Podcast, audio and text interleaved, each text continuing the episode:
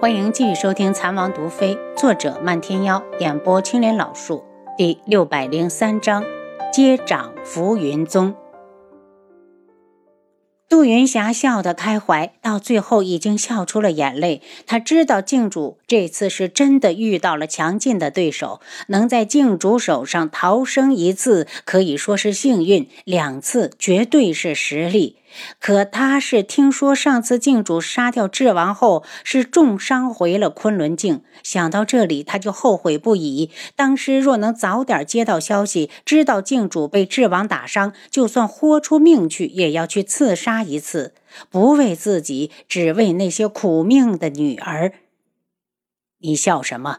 轩辕志挨着楚清瑶坐下，不悦地看着杜云霞。杜云霞收了笑，老妇。只是太高兴了，我很期待你们打败靖楚的那一天。然后他又有些难过：“你们两位真的不要我的浮云宗吗？就算宗内的弟子都中毒了，可他们每一个的实力都能跻身一流高手的行列。”顿了下，他又往下说。我没有别的意思，只是想给弟子找个好的归宿，要不然我死了，他们肯定会成为一盘散沙。你都知道你的属下会是一盘散沙，自然不会有人稀罕要。轩辕志说的不客气，杜云霞之所以找上他们，就是想利用阿楚替他们解毒。指王，你知道人是会绝望的吗？他们被剧毒缠身这么多年，每次毒发时都疼得在地上打滚。浮云宗的每一个人只有一个愿望，就是把毒解了之后和镜主大干一仗，输赢都无所谓，只想把这些年的窝囊气撒出去，杀一个够本，杀两个赚一个。见楚清瑶和轩辕志还是无动于衷，杜云霞伤感的道：“王妃，我就要死了，所以你们不用担心，手底下的弟子不好管理，有你在，也算是给了他们一个希望，一个凝聚力。还请王妃帮帮我。”杜云霞挣扎着站起来，就要下跪。同行的男子有些愤怒地瞪向楚清瑶，然后道：“宗主，我们走吧。兄弟们也不愿意看到你如此的低声下气的去求别人。大家都是烂命一条，谁都不会惜命。走，我带你回去。”站住！楚清瑶将浮云宗主令拿在手上，对着男子晃了下。这令牌我收了，你回去帮我转告宗内弟子，有不想认我为宗主的，我不强求，可以自行离开；愿意留下的，我必会想尽办法替他们解毒。男子吃惊地看着楚清瑶，就听杜云霞拉着他道：“还不快拜见宗主！”男子回神，似乎犹豫了一下，才对着楚清瑶拜了下去。胡铁见过宗主。免礼吧。楚清瑶也从座位上走过来，在离杜云霞三步远处站定，对着他鞠躬。楚清瑶见过杜老宗主。杜云霞没有想到他会如此的客气，满意的直点头。王妃，这可使不得。你是王妃，我在浮云宗只有宗主和弟子，没有王妃。楚清瑶笑着上前扶他重新坐好，然后。对胡铁道：“我也需要一些你的血，看看你们中的毒是否一样。”胡铁立刻伸出手：“宗主在哪儿抽？”楚清瑶拿出银针扎在他的指尖，告诉他挤出十滴鲜血，收进玉瓶。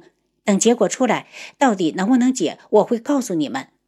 杜云霞道：“王妃，我们身份特殊，不能在府上久待，告辞。”天黑之后，轩辕志说他要进宫一趟。楚清瑶道：“那你去吧，我等你回来。”御书房，轩辕彻看到推门而入的十四皇叔，腾的就站了起来，红着眼睛道：“皇叔，你都要吓死朕了！你知不知道朕接到消息后有多后悔？朕每天都在自责，当初为何就没拦住你？说着说着，轩辕彻赶紧擦了下眼角。他是皇上，在人前哭有时仪态。彻儿，皇叔没事。劫后余生，轩辕志也是百感交集。说完后，他开始行礼：“臣见过皇上，皇上万岁。”轩辕彻扶起他。皇叔不在大殿上，我们只是叔侄。轩辕彻从来没这么高兴过，拉着轩辕志详细的询问当日的过程，只听得他心惊胆颤，愤怒不已。皇叔，朕不相信这世上就没人能控制住靖主，不如朕下令让人去暗访高人，只要他能杀得了靖主，朕就将皇位拱手相让。胡说！轩辕志虽然嘴上斥责，心里却是一暖，笑道：“彻儿，江山是轩辕家的，谁都夺不去。上次我和靖主动手，他也受了重伤，这就证明靖主也不是神，也会流血，也会死。只要我勤加努力，早晚能打败他。”轩辕彻没有继续下去这个话题。其实，在他的心里，皇叔比皇位更重要。当初若不是没人能担得起这副担子，他也不想当皇上。皇叔，皇婶还好吧？能将皇叔救回来，皇婶功不可没。他很好，你不用惦记。接下来我们和靖主之间的恩怨，你也不要参与。彻儿，你的任务就是担起天穹的重任，其他的事情与你无关。轩辕彻脸色一变，靖主要杀我天穹的皇叔，我要朕置身事外。皇叔不要忘了，靖主一直以来针对的都是整个皇室。如果朕此时退缩了，朕就不配为一国之君。此事皇叔不必再劝。这是轩辕志第一次看到自己这个皇侄忤逆自己，他却觉得欣慰。皇上，他道：“皇叔，你到现在还不明白吗？与其说靖主恨你，还不如说他恨的是父皇，是整个天穹皇室。只要天穹轩辕家还有一个人活着，靖主的怒火就不会熄灭。”他与轩辕家只能活一个。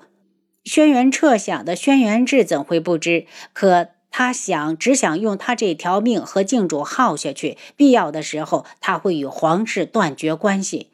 轩辕彻似有所觉，抢着道：“皇叔，你千万别想着抛下朕。我们都是轩辕家的子孙，生我们叔侄共同御敌，死不过是一场寂寞。”轩辕志有些感动，伸出手与轩辕彻重重地击在一起。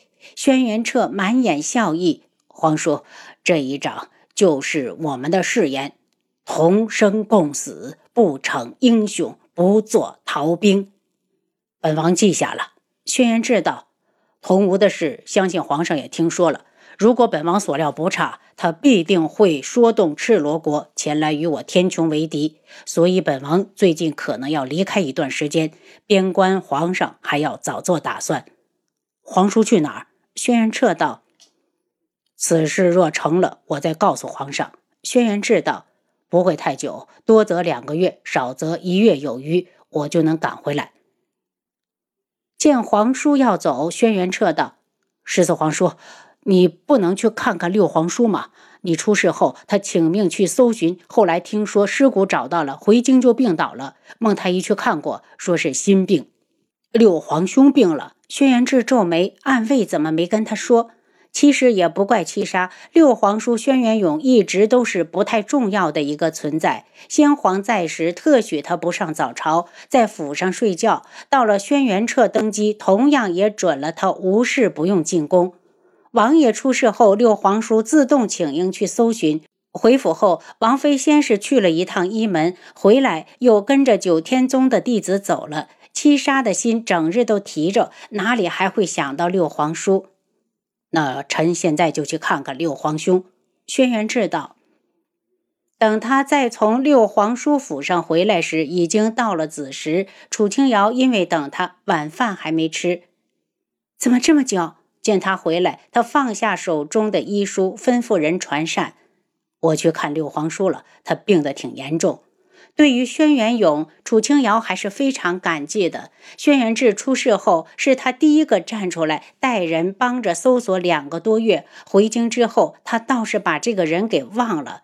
听说他病了，立即道：“带我过去，我看情况给他开药。”轩辕志一把抱住他：“六皇兄只是心病，他以为我死了。”一是悲伤过度，二是担心天穹以后的安危才病倒的。如今本王活生生的站到他面前，他会没事的。楚清瑶倒是有些诧异，不都说六皇叔很傻吗？怎么还能想这么多？轩辕志点了他小巧的鼻尖儿，那是因为他无心皇位，为求自保的一种手段。轩辕家那么优秀的基因，怎么会生出傻子来？这是自恋的。如今正是金秋季节，各地的农民已经开始收获。轩辕志看着四方送来的密报，高兴地去找楚清瑶。见他一脸笑容的进来，好像心情极好。楚清瑶眉宇间也跟着轻松起来。这是不是有什么好消息要告诉我？嗯，刚刚收到的四方密报，今年各国的药材大丰收。楚清瑶听完，激动的道。真是太好了！我看一门的今年的药都卖给谁去？也不是没有地方卖，不是还有赤罗国？轩辕志冷笑：“我可是听说你把一门的库房都给清了，也没全清，到最后实在拿不了了，只好挑贵重的拿。”楚清瑶想想都觉得可惜，能被一门珍藏的药材，又哪里会有便宜货？如果一门大会的药材卖不出去，你说庆主会不会为难三长老？楚清瑶有些担心。每年的一门大会都会有白花花的银子进账，到了三长老的手上，要是没人参加，怕是没法和靖主交代。您刚才收听的是《蚕王毒妃》，作者漫天妖，演播青莲老树。